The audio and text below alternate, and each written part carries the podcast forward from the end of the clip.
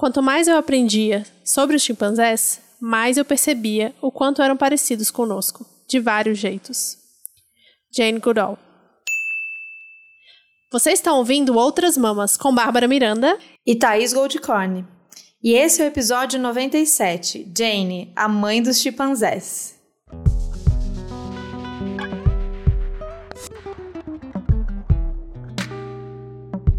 Eu tenho um recado especial para vocês antes da gente começar. Tá chegando o final de ano, gente, acabou o ano, né? É isso, 2020, estamos encerrando.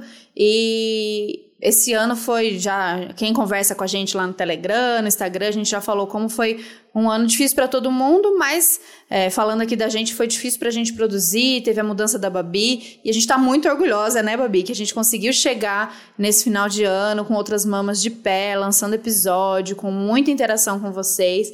Então, para agradecer assim demais é, o apoio, especialmente da nossa galera do Apoia-se. A gente vai ter uma surpresa muito massa para vocês que estão lá fortalecendo com a gente. Se você ainda não faz parte desse grupo restrito e maravilhoso, procure saber como ajudar outras mamas financeiramente. Vocês já ajudam muita gente ouvindo, compartilhando, mandando para as amigas, mas existe esse apoio financeiro que também é muito, muito, muito importante para esse trabalho continuar. Então vai rolar um final de ano especial de agradecimento para essas pessoas que estão lá. É, se você quiser saber como apoiar outras mamas, agora tem outras maneiras também, além do Apoia-se. Tem um post que é um dos últimos posts do Outras Mamas sobre como apoiar o nosso trabalho.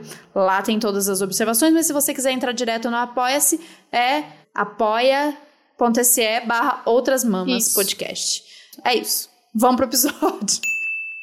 A gente tá muito empolgada, a gente tá bem uhum. apaixonada. E esse é mais um dos episódios que a gente faz sobre livros ou filmes, né? A gente, desde que a gente começou. Qual que a gente começou? A vegetariana, né? Uhum. Sim. o livro A Vegetariana, a gente estabeleceu que uma vez por mês, não sei se isso vai valer para 2021, né, gente? Não, tá, tá tudo aberto ver. aí. Mas 2020, esse finalzinho rolou isso de da gente comentar, porque é uma coisa que a gente gosta bastante de fazer e vocês gostam também, vocês sempre respondem: "Ah, fala sobre esse livro, fala sobre esse filme". Então a gente resolveu falar sobre este documentário, né, Babi? Quem uhum. que quem que contou desse documentário pra gente? Você já conhecia ele? Eu entrei no blog do Feito por Elas, que é o podcast da Isabel Whitman. Nossa queridíssima amiga que participou já deste podcast no ano passado, se eu não me engano, no Oscar. Qual que é o número do episódio? Achamos? Achamos o número do episódio? Não. A produção tá procurando, a produção tá tentando. a produção tá com a internet lenta, mas a produção vai conseguir. É porque tem episódio demais nesse podcast, não é mesmo? É muita, muita Episódio 60, olha que número bonito. Ah, que legal. Episódio 60, que foi sobre o Oscar, sobre o feminismo, sobre vários filmes que estavam passando na época. E a gente chamou a Isabel, ela tem esse blog do Feito por Elas, que é o podcast. E aí eu fui lá procurar, né? Eu sempre procuro referências lá, porque eu confio muito no gosto da Isabel. Inclusive, beijos. Eu falei com ela Beijo. no WhatsApp. Pedi dicas de filmes também que a gente possa falar aqui. Mas esse já estava na lista antes de eu falar com ela. E eu e Thaís resolvemos. Parecia uma coisa leve, uma coisa legal ficar vendo os bichos na TV. E ver a história de uma mulher tão incrível que, na verdade, nunca foi uma pessoa que, assim, sempre me chamou a atenção, mas eu nunca. Daquelas que nunca teve TV a cabo em casa e não tinha National Geographic. Então, eu não sabia quem ela era até eu virar vegana, assim, até pouco tempo atrás, sabe? Que é essa primatóloga, pesquisadora de chimpanzés, que já tem 86, se eu não me engano, 87 anos, fez esse ano. Incrível, com uma história incrível. E esse documentário, filme documentário, né? Ele é meio que o misto aí dos dois. Ele está disponível no Disney Plus. E ele é de filmagens, a maioria das filmagens que aparecem no filme são filmagens que estavam perdidas por aí nos arquivos da National Geographic e eles acharam em 2014 resolveram fazer esse documentário da vida dela. E é assim, lindo de morrer, tanto visualmente quanto em termos de narrativa, quanto de admiração por essa mulher que fez acontecer tão cedo, sabe? Ela, ela nasceu em 1934 e na hora que eu vi eu falei, gente, ela é mais velha do que a minha avó, que já faleceu no caso. E ela tão novinha, com 26 anos, foi lá para Tanzânia, na África, para pesquisar sobre chimpanzés sem nunca ter estudado nada a respeito desses bichos. É muito doido, muito doido. Sim, acho que o grande, o grande feito desse documentário, é, além dessas imagens maravilhosas, que eu achei assim, eu tive certeza que eu tinha já lido resenha sobre o filme, mas eu tinha certeza que aquelas imagens eram novas e eram montadas e era ficção, porque não era não é possível aquela qualidade e, tão, e, e, o, e o material né, disponível. Mas com certeza, para mim, o grande destaque, o grande feito desse documentário é essa figura, essa personagem, essa mulher. Que mulher, assim, eu fui ficando cada minuto de filme mais encantada, mais apaixonada e daquelas histórias que a gente tenta não se deslumbrar e não romantizar. E aí a gente pode depois mais para frente trazer nossas críticas, mas como é difícil, porque é uma história que parece muito redondinha e muito uhum. montada mesmo para ser uma como se fosse uma ficção, porque é aquelas histórias que parece que a, a pessoa está predestinada àquilo, né? Sim. Ela, ela conta que desde muito pequena ela se imaginava trabalhando, vivendo junto com os animais e especialmente com os chimpanzés ou com os animais é, na floresta na África, ela tinha essa já essa ideia, esse sonho, essa quase obsessão sobre isso e ela foi atrás, com certeza ela foi atrás, mas também as coisas foram acontecendo isso e ela fala isso no filme, né, sobre buscar, mas também sobre uma ajuda das estrelas, assim, é muito incrível e eu lembrava muito pouco também, apesar de eu, a gente já fala bastante sobre isso aqui. Eu sou uma apaixonada por animais desde sempre, mas eu era aquela clássica apaixonada por cachorro, gato. Eu não tinha essa fixação, eu não curtia muito assistir é, National Geographic, essas imagens da natureza selvagem, assim, nunca, isso como criança, não era muito não. Então eu, eu lembro porque ficou, passava isso, acho que canal aberto até, então eu lembro da figura dela, mas eu não era uma ficcionada, não. Eu tinha. Achava chato narração, né? Esses programas eram bem caretões, assim. Uhum. É, era meio. dava sono, né? dava sono, exato. E acho que quem se prendia naquilo era porque realmente era muito fascinado com aquelas imagens, que são muito incríveis mesmo, né? Umas imagens. Como a gente sempre imagina como como, como essas pessoas conseguem chegar tão perto? Como essa câmera, como essa qualidade dessa imagem? Esses mesmo esses trechos que acho que desde sempre no Fantástico, na Globo também, né?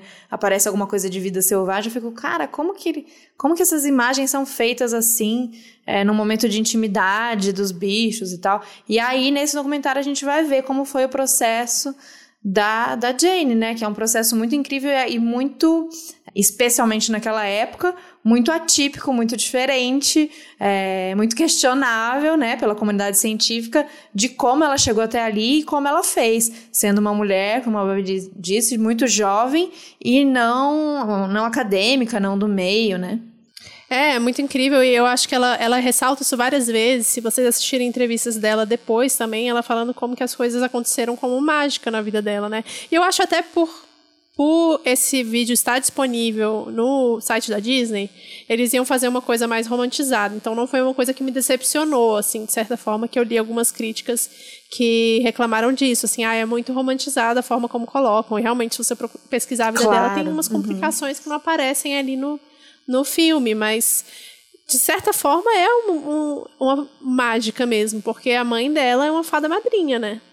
Você parar para pensar que em 1960 sua mãe falar: "Não, vai lá, minha filha, vai para África estudar um monte de panzé e tá tudo bem", sabe? Ela é muito doida. Ela imagina se ela fosse uma pessoa que não tivesse essa mãe que ela teve. Isso foi uma das coisas que mais me pegou no início do documentário. Eu falei: "Cara, alguém tem que fazer a história dessa, mulher". mulher. Uhum. Dessa mulher que criou mãe solo de, de eu acho que se eu não me engano ela tem irmã, então são duas filhas, né, que o pai simplesmente abandonou, nunca esteve presente e aí e criou essas mulheres para serem totalmente independentes, sabe? Ela fala também sobre como ela nunca, nunca pensou em casar, nunca pensou em ter filho, e essas coisas foram acontecendo na vida dela, mas sem ela realmente querer, né? E eu fiquei pensando, gente, essa, essa mulher lá em 1940 pensava em ir pra África, vir morar com os animais e, sei lá, eu quando criança, qual eram os meus sonhos, sabe? Eu fiquei assim, tipo, nossa, ela é, realmente parece que é uma coisa meio de destino, de encarnação, assim, de outra vida que veio junto com ela e essa é a missão dela nessa vida. E é muito bonito, meu Deus, eu fiquei muito emocionada. Não, é bonito demais e, e é isso, a gente é, consegue imaginar mesmo com esse apoio da mãe, mesmo com esse, esse apoio que ela teve a partir do, do, momento que as coisas foram acontecendo, né? Porque no começo ela foi muito desacreditada. É, e ela conseguiu chegar lá porque ela era uma. Ela era secretária, gente. Ela era secretária desse esse cientista, desse cara que era o. Como é que era? Não, como é que é o nome dele? Até perdi aqui. O nome dele é Louis Leakey. Sim, que ele acredita naquela menina, ele percebe ali nela, ela fala as características, né, que ela tem, que é paciência, destemida, apaixonada pelos animais, e isso bastava para ele, não precisava de nenhum currículo, de nada mais. E ela era secretária, ela já estava, né, na Tanzânia, ela não foi por acaso, uma amiga estava morando lá e ela e convidou e ela foi mas sem sempre ser esse caminho que a gente imagina, né? O caminho do laboratório, o caminho da, da, da, academia, ou um caminho de quem já tem muito dinheiro e aí investe tudo e vai meter a louca. Não era esse o caminho dela, não era essa estrutura que ela tinha. Ela não tinha. Ela se jogou mesmo, mas meio que com. É, tentando guiar por esse caminho do que ela acreditava, do que ela queria fazer, que era viver na África e não numa cidade tranquilinha, né, estudando. Não, ela queria estar no meio da floresta observando os animais. E ele percebeu essas características rapidamente nela e mandou ela para lá. Só que enquanto ela não tinha nenhum resultado ou a coisa aconteceu meio lenta, ela foi muito desacreditada. As primeiras observações delas foram muito desacreditadas. Você imagina quem ia confiar e quem ia acreditar nessa menina sozinha fazendo essas observações e essas anotações. Então ela só começa a ter algum tipo de estrutura quando ela começa a fazer essas observações e ter esse contato com os chimpanzés que realmente começaram a mudar a história não só de como a gente vê os animais, mas a história de como a gente eh, nos via nós mesmos, seres humanos, né? Ela mudou, foi uma mulher, eles usam bastante esse clichê, né? A mulher que mudou a definição do que é do que é ser um homem ela redefiniu que até então, imagino que se pensava até aquele momento sobre os homens, né, sobre o ser humano, sobre os animais. Então, o que, o que a gente tinha até ali é que nós, seres humanos, éramos os únicos que pensávamos, os únicos que usávamos ferramenta, os únicos que sentiam, e os animais não, nenhum outro animal. E aí isso deu uma bugada, né, na cabeça da galera. É, o, até então, o Luiz Leakey é que estava, né, o chefe dela nessa expedição. Ele, ele estava pesquisando bastante e ninguém nunca tinha estudado os chimpanzés na natureza. Imagina, em 1950, 1960, como que as pessoas tinham exatamente todo o equipamento, toda a estrutura para poder ir no meio da floresta, ficar observando os animais. E ele investiu muito nisso, exatamente porque tinha a teoria, né? A gente tinha já ainda a teoria de que o ser humano vinha dos macacos e o chimpanzé seria um irmão próximo do ser humano. E ela veio para quebrar com tudo isso. Eu até separei uma, uma frase de uma matéria que aparece assim, aparece no documentário mas eles não leem. Então, só se você leu em inglês e prestou atenção na cena que você vai ler o que está escrito no jornal, que é quando ela deu as primeiras observações sobre o uso de ferramentas, que foi finalmente depois de, eu acho que cinco meses que ela estava lá e ela conseguiu se aproximar dos, dos chimpanzés, ela viu que eles também utilizavam ferramentas. Aí ela teve essa, essa descoberta, na verdade, essa observação de que, olha, o ser humano não é o único animal que utiliza ferramentas. E aí saiu numa, numa matéria de um jornal da época, é, e ela foi retratada como Loures Guia com mais tempo para macacos do que para homens. Ou seja, ela estava sendo invalidada de várias formas aí nas matérias, as pessoas fazendo observações sobre o corpo dela, olha que novidade. É, ao invés de falar sobre a pesquisa e dizer que talvez não fosse verdade, porque como é que essa mulher que não tem conhecimento científico nenhum vai estar tá falando alguma coisa que é verdade? Os macacos não conseguem fazer ferramentas, os chimpanzés não conseguem fazer ferramentas. Uhum. É, e aí foi que teve uma mudança bem grande na vida e na pesquisa dela, que foi quando mandaram um fotógrafo, um videógrafo, para acompanhar o trabalho dela, que foi o Hugo Van Lowick, que a maioria das imagens do documentário são dele, que foram essas imagens que foram perdidas. Sim, aí fica claro, porque até então eu não sabia, né, dessa história, da história deles. E aí começa o documentário com essas imagens, tipo, é, imagina que essa, essa menina é uma mulher padrãozona, loira, usando o seu uniformezinho caque e um all-star, como observou a Babi.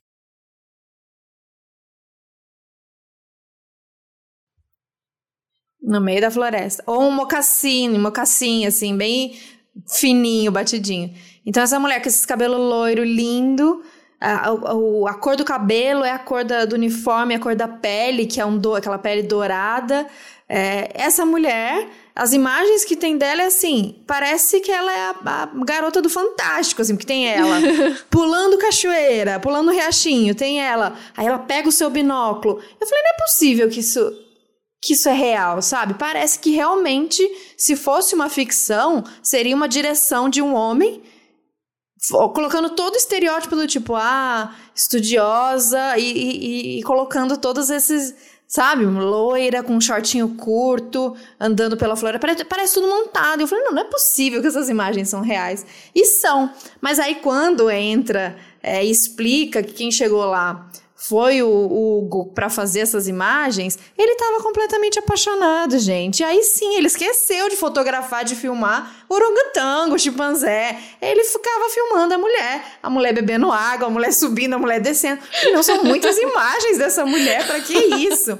E de perto e fazendo qualquer coisa, sabe? Pegou um gravetinho, deu, meu Deus. E é isso, esse homem estava completamente vidrado nessa mulher. Imagina, chegou na floresta, Ai. só os dois só tinha ela, ele falou: é isso, eu vou fazer um, um, filme da vida dessa mulher. E acho que tem também, ela fala muito isso, que ela não queria ser essa figura, né? Ela não queria ter esse rosto, ser uma figura conhecida. Mas isso aí já estava sendo produzido como essas imagens para National Geographic, né? Isso mais para frente. Então, é, ela também era uma personagem importante, não é? Para ela era uma missão, era o trabalho sério que ela estava fazendo de observação, de aprendizado, mas para todo o dinheiro que tinha envolvido é, por trás, era além dessas descobertas, né, que deveria ser o mais importante, científicos que mudaram o curso da humanidade, era também construir essa essa narrativa com essa história dessa mulher jovem, loira, que vivia na floresta abraçada nos chimpanzés. Sim. E aí, na verdade, demorou um tempinho, né, para ela conseguir abraçar os chimpanzés de verdade. É legal como ela vai, eles vão montando Sim. essa narrativa e ela vai contando a história, assim. Aí tem vários desenhos e anotações que ela fazia na época. Eu achei muito massa a forma como foi feito isso. E ela, ela realmente momento, foi paciente, né? É. A partir desse momento que ela conseguiu se aproximar ela conseguiu realmente ficar do lado deles. E era, tipo, do lado, do lado mesmo, muito perto. Eu ficava chocada, assim, meu Deus, tá muito perto, tá muito perto. Porque, assim, os chimpanzés são muito fortes, né? Uhum. Sobe lá a árvore com o braço só, pô, puxando o galho da árvore com o braço só. Imagina se chega perto e dá um tapão. Aí, mas ela tava lá de boaça. Pelo menos nas filmagens parece que ela tá tranquilona, né? Tipo, ela dá um sorriso, ela fica meio emocionada. Assim, muito assim, emocionada. É muito, muito é. chocante. Eu ficaria morrendo de medo. Não, ela não tinha medo. Realmente, ela, ela entrou ali, ela era completamente vidrada. Ela, ela confiava que se ela tivesse ali só sem invadir os, o espaço deles, sem querer forçar nenhuma barra, por isso que ela foi tão passo a passo e tão paciente, ela dava um passinho. Isso porque foi condensado num documentário, mas você percebe que foram meses ali de muita paciência. É, ela acreditava que fazendo isso de maneira tão respeitosa, porque ela era como ela vê, como ela via e como ela vê os animais, de maneira muito uhum. respeitosa que eles não fariam nenhum mal a ela. E aí é um ponto, né, Babi? Essa, mandar essa menina sem nenhuma estrutura e ela poderia facilmente ter morrido, assim. Ela não tinha noção nenhuma. Mas quem mandou ela e quem já, né, as pessoas mais experientes sabiam de todos os riscos que ela estava correndo. Você imagina e uma, não, tá você doido. falou da mãe, é isso. Falaram assim: ah, pode, não, vai, mas você precisa de um acompanhante. De um acompanhante. Porque ela é mulher solteira, não pode. Mulher solteira, imagina, né? Porque uma coisa que não mostra é essa relação também com as pessoas, com os habitantes dali, daquela, daquela região. E aí ela leva a mãe dela simplesmente a mãe dela. Pois é, tá vendo de novo a mãe dela. A mãe dela é maravilhosa, pelo amor de Maravilhosa. Eu quero um documentário sobre a mãe urgente. As imagens da mãe, de boaça, lavando suas coisas. E a hora que cai o... Cai sabonete. e ela fica procurando. no lago. Perfeita, perfeita essa mãe. E tranquilonas as duas, acho que assim, totalmente sem noção do, dos perigos e de tudo que aquilo estava envolvido, sabe? Ela foi. É, a, a Jane, ela foi movida, motivada por uma paixão, por uma missão de vida, e a mãe foi porque quis apoiar a filha de qualquer maneira, assim, é isso, filha? É isso que você quer? É isso que, que é sua missão? É isso que vai te fazer feliz? Bora, tô junto, é, foi realmente isso. Pois é, não, muito doido, né? É muito maluco. E aí, eu acho que ficou faltando talvez uma parte aí de, de mostrar quando que a mãe dela vai embora, quanto tempo ela fica. E parece que a irmã dela também foi nessa, nessa expedição, não foi só a mãe, e a, e a irmã não aparece. Enfim, a gente não tem como saber porque são sempre essas imagens depois que o Hugo chegou, né? E nossa, a cena acontece essa aproximação e depois de um tempo os chimpanzés começam a se aproximar do acampamento que ela tava para pegar a banana que ela tinha guardado lá. E aí mostra, tipo, eles destruindo tudo para pegar as bananas e pegando, ela fala, começou tipo uma temporada de roubo no acampamento. Doido com eles pegando cobertor, pegando um monte de coisa e tipo umas cenas bem visualmente violentas, né? Meio caótico, assim. E ela continuou tranquila. Eu falei, gente, não é possível. E eu, depois dessa aí, eu tinha ido embora. Sim, e brigando entre eles, né? É. Bem violento. Deu uma desestabilizada ali na, na paz do, do, do espaço. Você sabe que esse negócio de banana, eu preciso achar isso. Eu vi um post recentemente falando que é, não é natural dos macacos comer banana. Você viu ah, isso? Ah, é? Não, não vi não. Eu vi falando isso. Até alguém pode é, comentar depois, falar com a gente se viu isso. Porque ali, é obviamente, ali era. É, já tinha intervenção do ser humano, né? Era anos 60. Mas me, me, me pareceu um contexto bem próximo do natural, né? E, e, eles vidrados, loucos, enlouquecidos por banana. O que essa, essa matéria, a pessoa achar isso, falava, o post, enfim, é que até comem, eles comem, eles gostam de banana, mas que não é uma coisa que, que eles teriam assim à disposição é, normalmente. Todo, né? É, não sei se faz isso. Não, não, não, não sei. Tô confusa com isso. Mesmo porque pela quantidade de. É, de açúcar e de carboidrato e tal, nem era para eles comerem tanto, assim. Aí virou uma coisa. É, a imagem que a gente tem, né? Macaco banana, uhum. macaco banana. Mas que isso foi introduzido por nós. Por outro lado, eu fico pensando que não, né? Para os que estavam ali na África, eu imagino que seja natural. Mas é isso, Mas, não come só isso, né? Mas pensa bem, também é uma coisa de tipo tá disponível, né? Porque uma coisa é você subir na bananeira e pegar a banana, outra coisa é a banana já está colhida ali no chão. Achar no acampamento, acampamento de uns trouxa é, que largaram um cacho gigantesco dentro. É verdade. Então acho que ficou meio fácil, assim. Então eles voltavam, e aí que ela começou a realmente estabelecer uma, uma uma confiança com eles e brincar e pegar e fazer todo o ritual de, de em inglês chama grooming, né, que é tipo de cuidado um do outro, porque eles passam muitas horas cuidando um do outro, catando bichinhos, piolhos.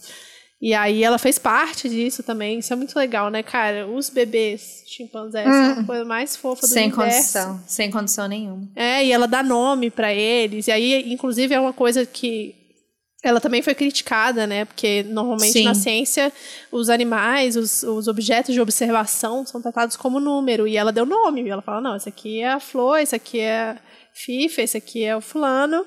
E a galera falou: não, tá fazendo errado. E ela falou: não, foda-se. Tirando sarro, é, né? Bem exatamente. doida. A pessoa tá dando nome pro. Ela, e ela nomeou. Imagina quantos ali ela convivia, ela nomeava todos, e os bebês e tudo mais. E, e, é muito interessante como esse, esse documentário e esse episódio, né, Babi, se conecta com o episódio uhum. passado Nossa, da Simone. Porque a, a Simone tem um, um quesinho de, de Jane aí, né? é, essa, essa relação muito genuína e muito é, humilde em relação aos animais, sabe? É, eu imagino o quanto era diferente, né? O quanto ela era diferente das outras, porque é, é quem trabalha com os animais, os, os biólogos, enfim, é, como chama essa profissão? Etólogo. Etólogo. Obviamente tem um, um, um amor pela ciência, né? Então tem um amor pelos pela fauna, pelos animais no geral, porque quer estudar comportamento, porque quer preservar, obviamente. Então, né, no geral, essas pessoas são as que preservam, são as que cuidam. Mas é, ela tá ali um, um, um passinho à frente, porque é considerar o indivíduo, né? Que é muito da conversa que a gente teve com a Simone aqui. Então, esse fato, essa mudança dela nomear os animais, ela colocar nomes, ela foi criticada como, ah, você está é, humanizando, querendo humanizar esses animais. E, na verdade, foi a forma que ela encontrou de se relacionar com eles. Se a partir dele, para mim, eles são indivíduos. Então, eu preciso saber quem é o bebê de quem que chama isso, e as características e a personalidade, é, por que, que um é mais carinhoso, por que, que o outro tem ciúmes do outro, por que, que esse sofreu tanto com a partida disso, por que, que esse se distanciou e aí ficou agressivo. Então, a partir desse olhar que ela tinha para cada indivíduo, ela é, isso foi um ganho enorme também na relação dela de confiança com eles, mas também na pesquisa, né? Acho que ela conseguiu pegar uhum. detalhes ali de personalidade que antes não eram considerados, né? Era visto o grupo como um tal. E ela observou os, os indivíduos, isso muito massa. É, muito legal. E assim, como ela vai descrevendo, como ela vai mostrando cada um dos, dos personagens da história, é muito lindo. Tem cenas bem tristes, na verdade, não vou dar spoiler das cenas mais tristes e eu acho que uma parte importante de ressaltar é no momento que tem uma quebra do grupo e aí o grupo se separa, uma parte vai para o sul da, da reserva ali onde eles estão pesquisando, que na época não era uma reserva, mas hoje em dia já é um parque nacional lá na Tanzânia, e outra vai para o norte e de repente eles se atacam e a tribo do norte, ai, o grupo do norte mata a tribo do sul todinha, assim, e é muito, é muito chocante as imagens. E aí ela fala sobre essa decepção que ela teve com os chimpanzés, né? E que ela fez uma comparação com seres humanos, assim, de tipo, cara, não é só a gente que se mata, sabe? Não é uma coisa totalmente humana, apesar de que a gente faz em proporções muito maiores, a gente não faz só com outros seres, mas a gente faz com a, com a natureza como um todo, né? Mas ela viu essa relação muito grande, assim, e pra gente também é meio chocante, pelo menos para mim foi, né? Muito chocante, porque se a gente estudar a história da humanidade, vão ter várias, vários relatos de tribos de Homo sapiens sapiens que mataram Homo sapiens e os Homo sapiens mataram os Homens erectus e extinguiram raças inteiras de homens que vieram antes, né? E a gente não está muito diferente disso, é muito doido. É, eu acho essa percepção que ela tem, ela, ela disse, né, que ali é, acabou o pequeno paraíso deles. Eu acho que ela também teve esse, tem esse olhar que é, a gente acaba tendo, tem esses dois olhares, né? O olhar é, ruim sobre os animais, de que eles são agressivos, violentos, de que eles não pensam, de que eles não sentem, mas tem também o olhar romantizado, de que eles são. É, e ela falava isso, né? Eu achava que eles eram a nossa versão evoluída. Porque né, a ciência diz o contrário, a ciência diz que a gente evoluiu deles. E ela estava ali tão é, vivendo aquela harmonia e observando aquela comunidade, que era realmente uma comunidade, né? Não eram famílias. Era toda a comunidade que trabalhava junta, que tinha uma dinâmica é, para o bem da comunidade. E quando aconteceu a guerra, né, que ela chamou de guerra, quando aconteceu aquela aquela violência toda, ela teve essa decepção de tipo, ah, eu achava que eles eram a nossa versão sem a parte da guerra, sem a violência.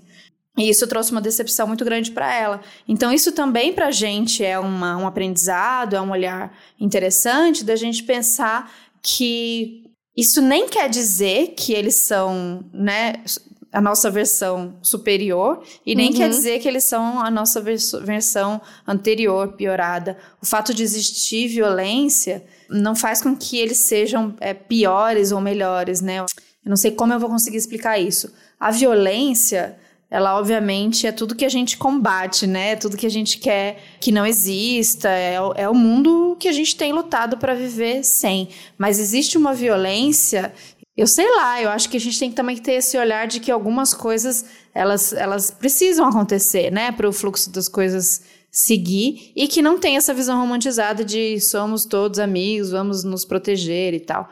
É, que existem disputas. Eu não sei, eu fiquei também com bem chocada com as imagens e tal, mas é um ponto para a gente refletir sobre sobre a gente mesmo e sobre os animais, que também não são seres perfeitos, porque não existe perfeição na natureza, né? Existe esse, essas tentativas de chegar nessa harmonia, existe essa tentativa de buscar felicidade, de buscar é, recompensa. Todo ser busca isso, mas que de alguma maneira o conflito ele vai existir em alguma proporção. É, até porque tem todo um esquema de, de evolução aí que até hoje é estudado, né? Eu vi uma entrevista recente da Jane e, ela, e aí o entrevistador perguntou: Ah, você acha que ainda tem muita coisa pra gente aprender sobre os chimpanzés? Ela falou: É infinito, não tem, eles estão evoluindo junto com a gente também, né? Então é muito difícil a gente determinar que uma hora acabou. Agora acabou, não tem mais, mais nada a aprender tudo. com essa espécie, com esse, com esse animal. Não tem, sabe? É muito doido. Eu, inclusive, eu vou até procurar para colocar no Medium, que eu lembrei agora, de vários estudos que tem que dizem que, na verdade, os animais eles têm um limite do número de, de indivíduos que conseguem ficar no mesmo grupo, né? Animais como chimpanzés, como bonobos, como seres humanos também.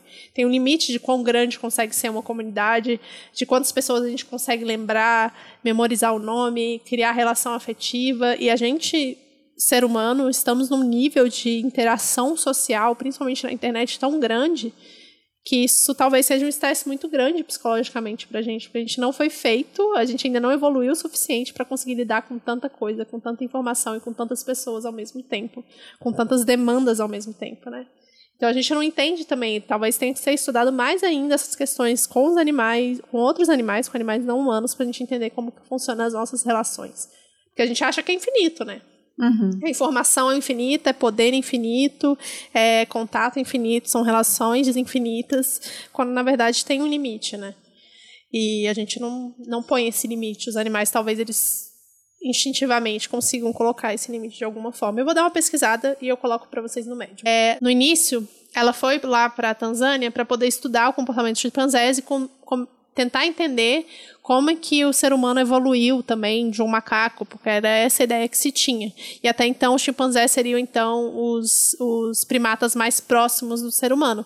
Mas recentemente, por conta da, enfim, das pesquisas genéticas todas, se descobriu que na verdade os bonobos são mais próximos geneticamente do, do ser humano do que os chimpanzés. E aí você se pergunta, o que é um bonobo? Se você não sabe, é um chimpanzé menor, e muito, muito mais dócil. Os chimpanzés são muito mais agressivos, os bonobos são mais brincalhões, eles são mais infantis, eles param num estágio de da evolução em que o cérebro deles fica mais infantil mesmo, com comportamentos mais que pra gente são infantis. E isso foi uma descoberta muito legal para se fazer, porque a gente, a gente se relacionava muito com os chimpanzés e os chimpanzés têm essa coisa da violência muito inerente, principalmente à medida que eles vão envelhecendo, e os bonobos são super pacíficos. Então, se o nosso código genético está mais próximo do deles, quer dizer que meio que justificou também a nossa bondade, a nossa empatia, a nossa brincadeira toda. E, é, enfim, é legal dar uma olhada nisso também, nas matérias, nas pesquisas que tem falando sobre isso. Principalmente para argumentar aí quem fala que o ser humano é ruim por natureza. que a gente tem também uma genética muito boa aí, né? Que a gente tem um primo distante, muito distante aí, que originou é, os bonobos e a gente. É bem bonitinho, principalmente os filhotes. Olhem sempre, filhotes. Tem, eu acho que vale, a gente vai colocar uma, mas vocês podem pesquisar, mas vou colocar umas matérias mais recentes que saíram sobre os bonobos. Tem umas manchetes engraçadíssimas, que é, é, a vida sexual dos bonobos, os bonobos são macacos feministas, a homossexualidade dos bonobos. Eles são, gente, livrões e, e tem essa, esses estudos sobre a vida sexual deles, que é uma coisa muito importante. Então, eles ficam se roçando, é uma fricção louca, assim, as, as gêmeas, as gêmeas, onde eu tirei, as fêmeas fêmeas ficam se abraçando e se, e se esfregando. É coisa linda.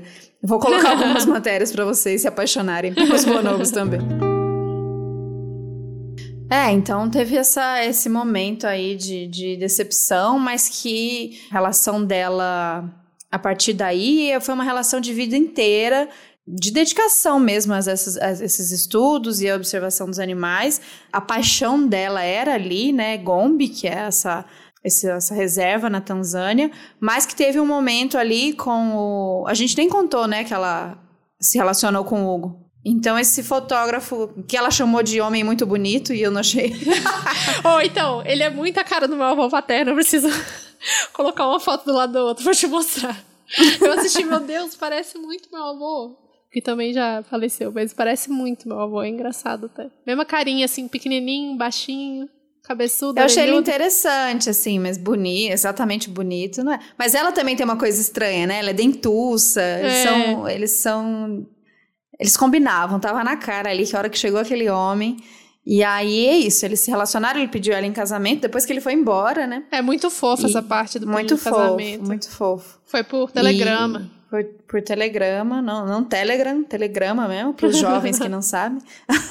Procura e aí no ele- Google. eles casaram, ele voltou, ele ficou bastante tempo com ela, mas aí eles foram pra. Eles foram pra Seren, Serengeti, é isso? Serengeti. Serengeti. é.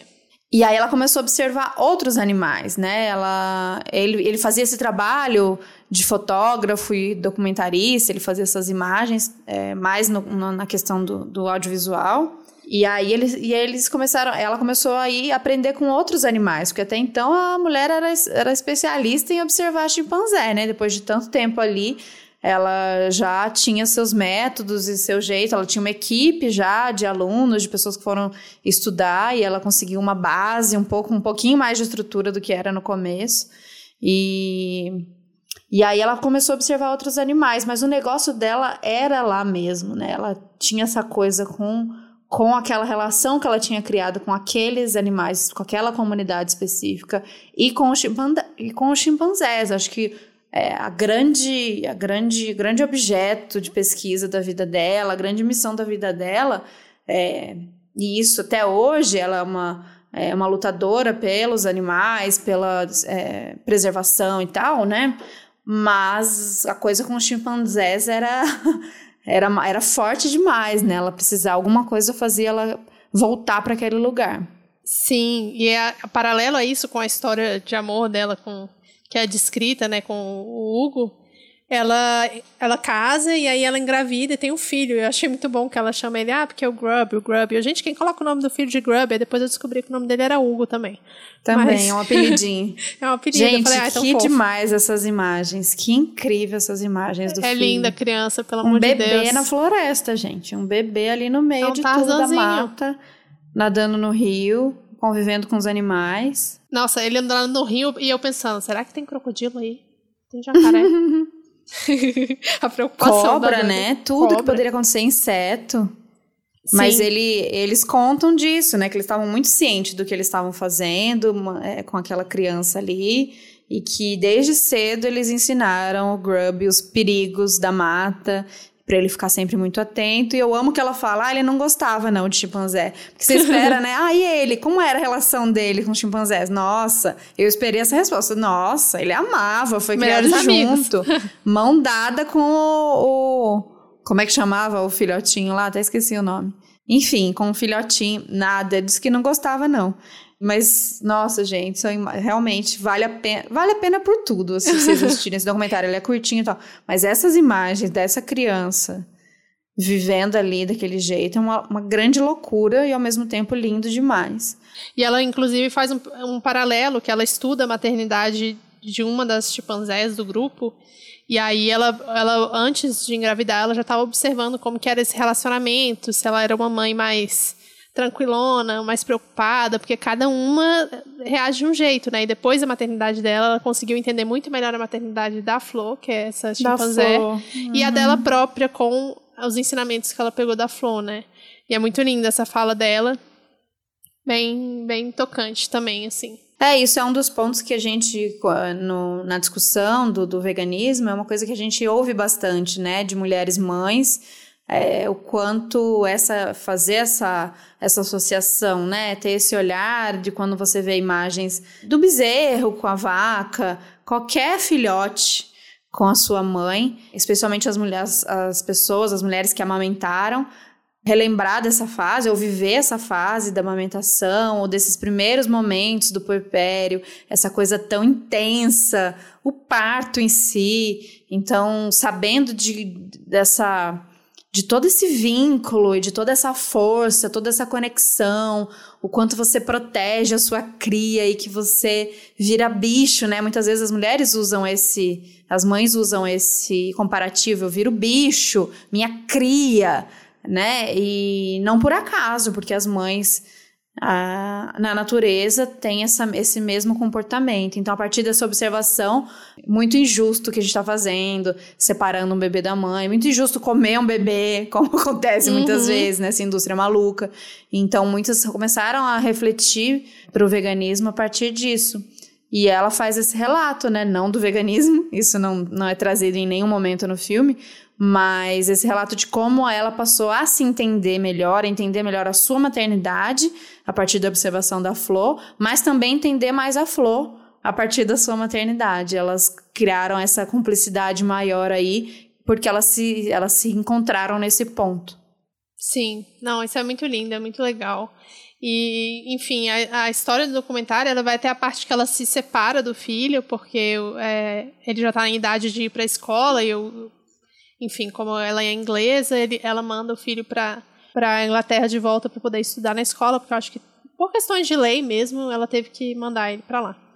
E aí eu fiquei sentindo falta de saber o que, que acontecia depois. Aí eu fui procurar no Google o que, que acontecia depois com ele, que eu falei, gente, mas que coisa, né? Ela, era, ela fala sobre esse apego tão grande durante principalmente os três primeiros anos de vida com o filho, aí depois ela, tipo, ah, não, vou mandar meu filho para tipo, foi meio triste, mas beleza, tô aqui fazendo meu trabalho. E realmente ela foi essa pessoa que não abandonou, obviamente, ela falava sempre com o filho dela, mas que dedicou a vida dela para esse trabalho e, obviamente, a criança sentiu. Pelo que o que ela conta é que esse esse menino ele fica, né, os meses lá na Inglaterra com a avó. Ela ia, sei lá, não lembro como ela explicou, mas sei lá, ela ia no verão ou ele vinha no verão, então tinha ele vinha alguns no, ele vinha no verão e ela ia na primavera e no, no Natal.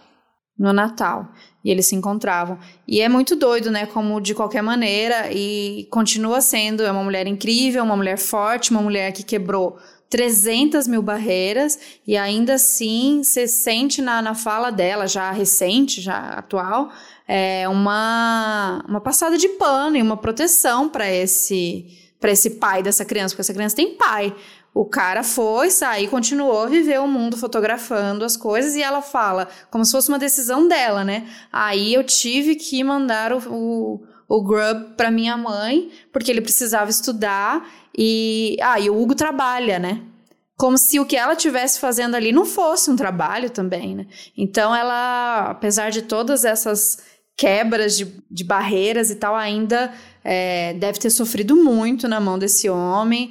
É, essa maternidade, essa paternidade, não sabemos, mas imagino que tenha sido muito nas costas dela, mesmo que ela tenha é, tido que tomar essa decisão de mandar ele para morar com a mãe por uns meses e outros meses com ela. Me parece que ainda assim a grande responsa, a grande bomba, quem tinha que segurar era ela e a mãe, né? São sempre essas pessoas. E o cara seguiu pleno, também ficou conhecidíssimo sobre um, é, como um dos maiores fotógrafos e, e cinegrafistas de natureza selvagem. Do mundo, e, então assim, ele, ele foi ele premiado foi foi. e tudo. É, ele foi premiado e tudo, né? Ele realmente teve uma carreira de sucesso, assim. Ele era mais novo que ela. Ah, é? É, é eu dei uma pesquisada. É, o que eu vi foi que eles ele, uh, o filho e ela tiveram uma relação bem conturbada, mas que depois foi se ajustando, né? É, eles são amigos, é, ela diz que são amigos, né, até hoje. O, com o ex-marido, que faleceu em 2002, eles foram amigos até o final da vida, mas eu vi duas entrevistas com ela falando que era um relacionamento bem possessivo, assim, que ele tinha bastante ciúmes, inclusive de amigas mulheres, e que ela tinha muito amigos homens. Imagina, gente, é uma mulher que foi sozinha pra África, né, sozinha assim certa forma, conhecer uma galera e ficar com chimpanzés. Então ela tinha que ter amigos, né? De todos os gêneros, todas as etnias possíveis. E ele, ele vivia com ciúmes, e isso foi desgastando, com certeza, apesar de que não mostraram isso no, no documentário. Eles simplesmente disseram que foi um. Cada um tinha o seu trabalho por fazer. Ele lá, lá em Seren, Serengeti e ela em Gombe. Então eles meio que se separaram e o filho foi, para Inglaterra. E aí depois vai mostrar uma parte de ativismo, né? Que tanto ele quanto ela participam em vários momentos juntos também pelo trabalho que eles fizeram previamente. Mas ele, ela chega a mostrar esse período em que ela começou a fazer ativismo e ela ia e voltava de Gombe. E o que eu fiquei bastante surpresa, não surpresa, mas de certa forma surpresa, é, com ela saindo e voltando sempre, né? E reconhecendo os chimpanzés e ele recebendo ela de volta com maior tranquilidade, sabe? Porque eu, se fico um dia longe da Luna, no dia seguinte ela não fala comigo. Eu falo, gente.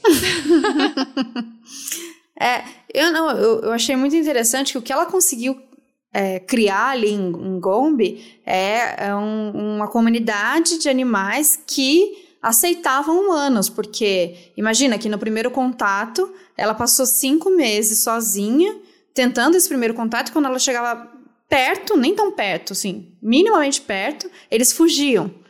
Então, esse, até eles ficarem à vontade perto dela, tipo, fazendo as suas coisas e ela ali só observando, foram meses. Até conseguir criar essa relação de coçar a cabeça, abraçar, é, esse contato mais próximo, mais tempo ainda.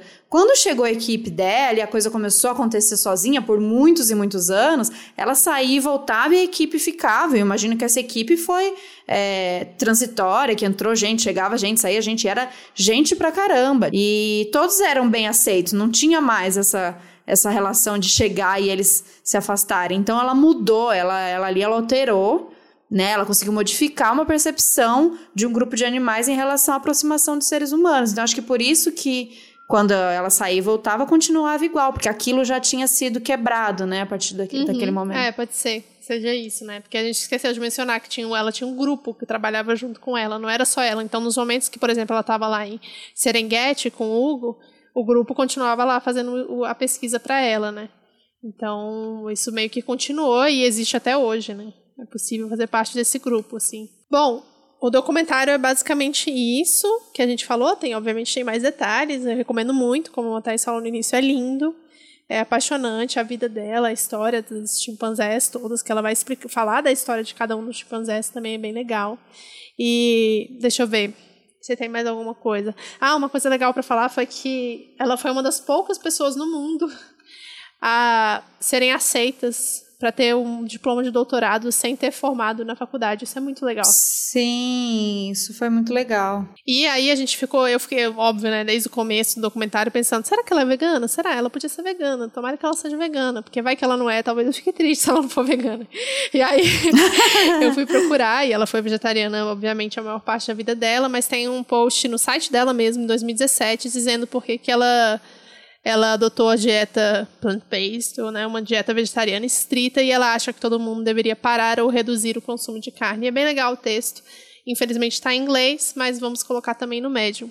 Tem bastante material sobre ela, bastante material em português, bastante matéria, porque é isso, ela, para quem acompanhou esse mundo selvagem, ela era uma figura conhecida. Essa imagem que ela não queria de, de ter a carinha dela estampada, de ser uma personagem, isso aconteceu e quem viveu aí é, os anos 90, assistindo, 90, 2000 assistindo esses programas é, de vida selvagem, certamente lembra da cara dela, daquela mulher loira vestida de caque abraçada com os chimpanzés.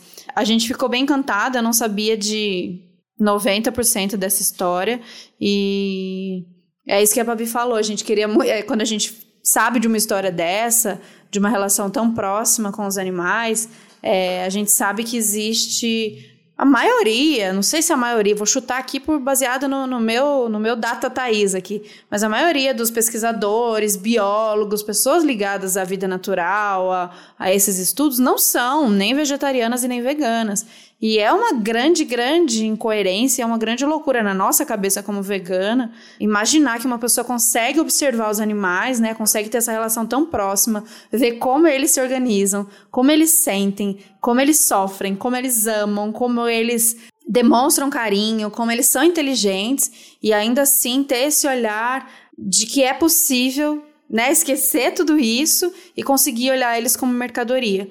A gente fala ser vegana porque é o além da alimentação, porque existem muito, ah, não, mas eu observo chimpanzés, o que eu como é vaca, mas, né, que a gente consiga, a gente como vegana, a gente consegue, é, a gente tem esse olhar de ampliar para todos os animais, seja ele o tamanho que for, seja ele o tipo que for, e seja o tipo de relação que a gente vai ter, se, se não é comendo, né, não são os animais que, que se come, mas seja indo num, num zoológico, indo num safari e tirando fotos, vendo o animal fazendo palhaçada, fazendo, tirando foto, né, fazendo um personagem. Então, o nosso olhar A partir do momento que a gente enxerga a exploração, enxerga esses indivíduos, a gente enxerga esses animais dessa maneira, a gente não consegue mais aceitar nenhum tipo de relação em que a gente explore ou que a gente diminua a, a liberdade ou a individualidade deles, né? Sim, com certeza. É muito é muito doido para parar pra pensar nisso. Ao mesmo tempo, eu tava falando pra Tá que eu não, não julgaria se ela não fosse vegana,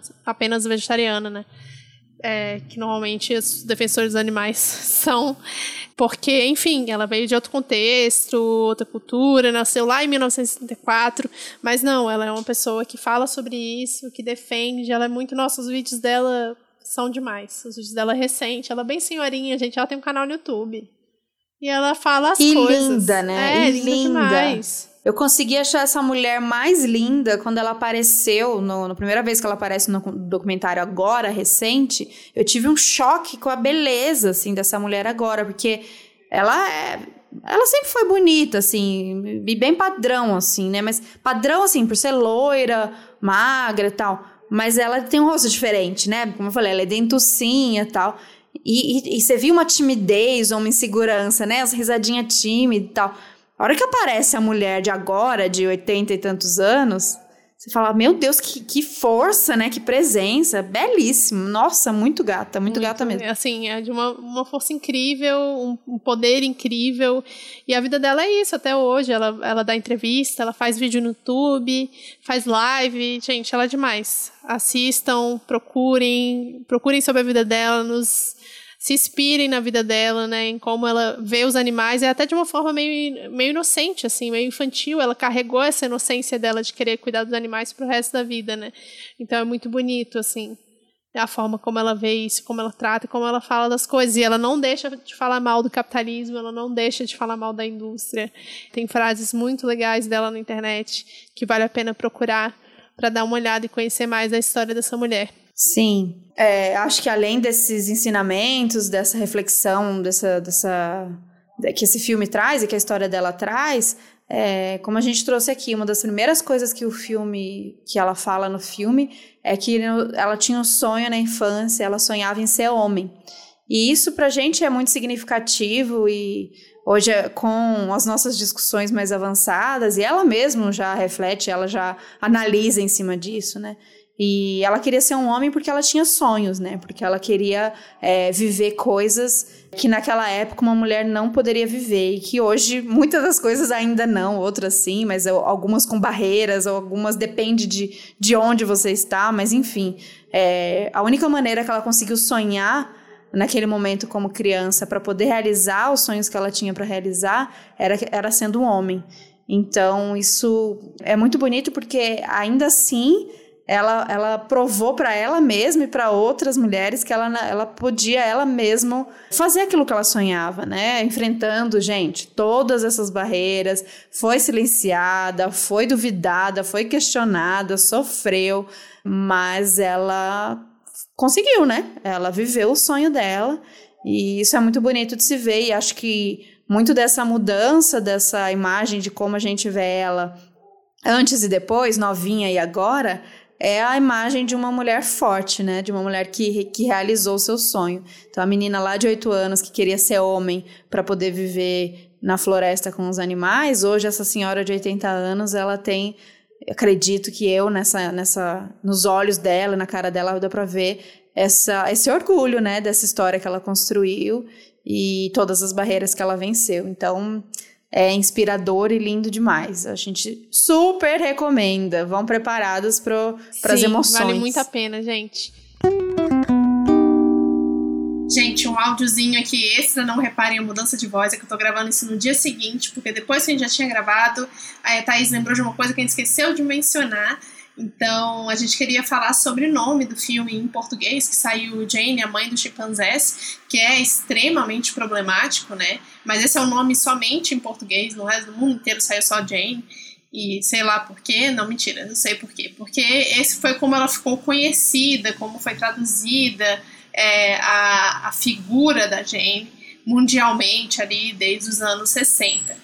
E esse nome ficou marcado, ela era apresentada dessa forma em várias revistas, vários jornais. E, enfim, eu acho que por esquema de, de estratégia de marketing, inclusive, talvez o, o a Disney, a National Geographic tenha colocado esse nome para todo mundo saber. Ah, Jane é a, a moça dos chimpanzés, não é qualquer Jane. Mas é extremamente problemático porque em momento nenhum ela se coloca como mãe dos chimpanzés. E se você estudar a história dela, na verdade, ela era considerada um indivíduo, inclusive, bem inferior, bem mais frágil dentro do grupo de chimpanzés, né? Ela estava ali dentro do grupo, se relacionando com eles, mas ela, eles sabiam que ela não era tão forte quanto eles. Isso tem vários estudos, tem vários relatos dela. Então, eu acho que esse nome, a mãe dos chimpanzés, foi dado só por questão de marketing para as pessoas saberem quem é logo de cara, mas que não faz sentido nenhum porque ela não tem uma relação de maternidade e nem faz sentido porque ela não tem uma relação é, de cuidado maternal com os chimpanzés. Ela tem uma relação de preservação, assim como ela tem com a natureza como um todo e com outros animais, né? É uma relação de pesquisa, é um outro tipo de relacionamento. E é isso, eu só queria deixar essa notinha aqui. Gente, é isso. Foi muito legal fazer esse episódio mais leve também, de certa forma, mais livre, né, com menos roteiro fechadinho pra gente do que a gente ia falar. Foi lindo estudar a história da, da Jane e espero que vocês se encantem com ela o mesmo tanto que a gente se encantou. E se vocês tiverem alguma coisa para adicionar a essa história, podem mandar pra gente nos comentários aí dos posts ou no inbox, que a gente vai dar uma olhada. E deem dicas de mais filmes que vocês acham que ia ser legal da gente falar por aqui. Gente, muito obrigada e até semana que vem. Obrigada, beijo. um beijo. Tchau. Tchau.